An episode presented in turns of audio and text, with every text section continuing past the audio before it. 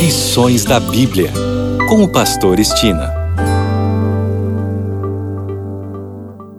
Olá, aqui é o Pastor Estina no seu programa Lições da Bíblia.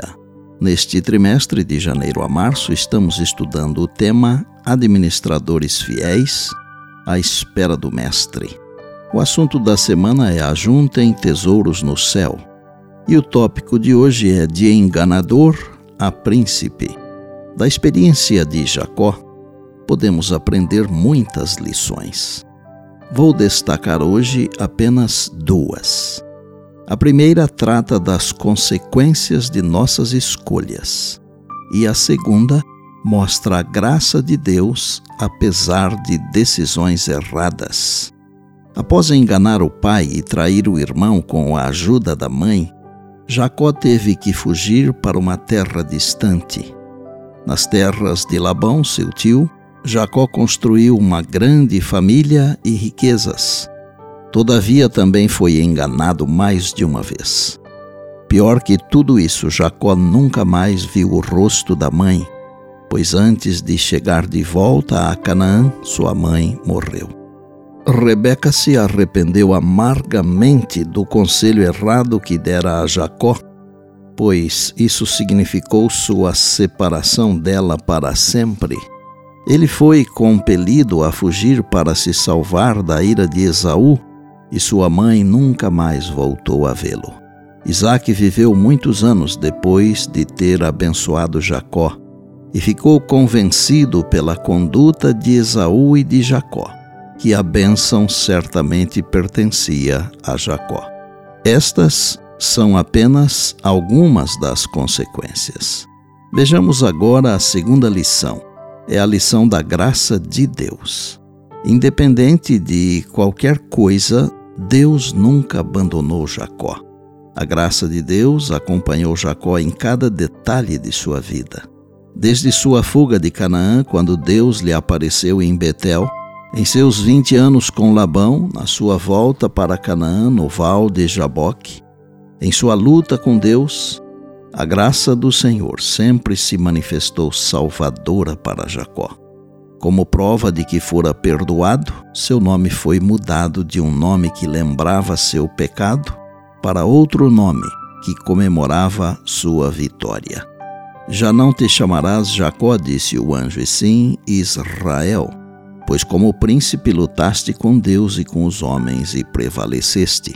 Gênesis 32, verso 28. Assim, Jacó recebeu a bênção que seu coração havia desejado.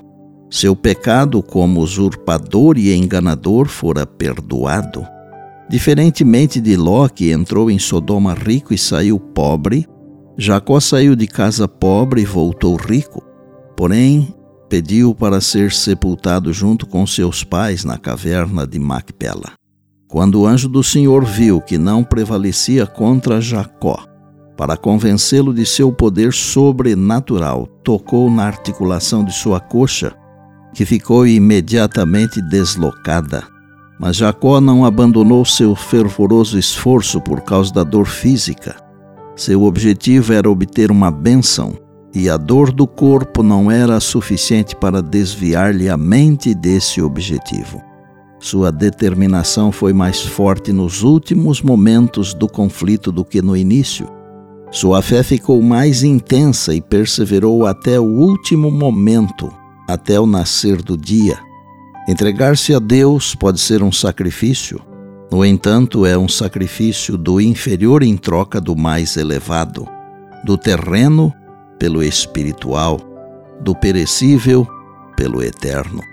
Não é desígnio de Deus que nossa vontade seja destruída, pois é unicamente mediante o exercício da vontade que nos é possível efetuar aquilo que Ele quer que façamos. Nossa vontade deve ser entregue a Ele, a fim de que a possamos receber purificada e refinada, e tão ligada em correspondência com o divino que Ele possa, por nosso intermédio, derramar as torrentes de seu amor e poder. Embora essa entrega possa parecer amarga e dolorosa ao coração teimoso e extraviado, ela só traz benefícios. E por bondade. lembre-se sempre das palavras de Jesus: Passará o céu e a terra, porém as minhas palavras não passarão. Eis que venho sem demora. Bem, amanhã tem mais, se Deus assim nos permitir. E disse Jesus: Examinais as Escrituras, porque julgais ter nelas a vida eterna. E são elas mesmas que testificam de mim, João 5,39. Eu sou o Pastor Estina e este é o seu programa Lições da Bíblia, diariamente com você, pela graça e misericórdia de Deus.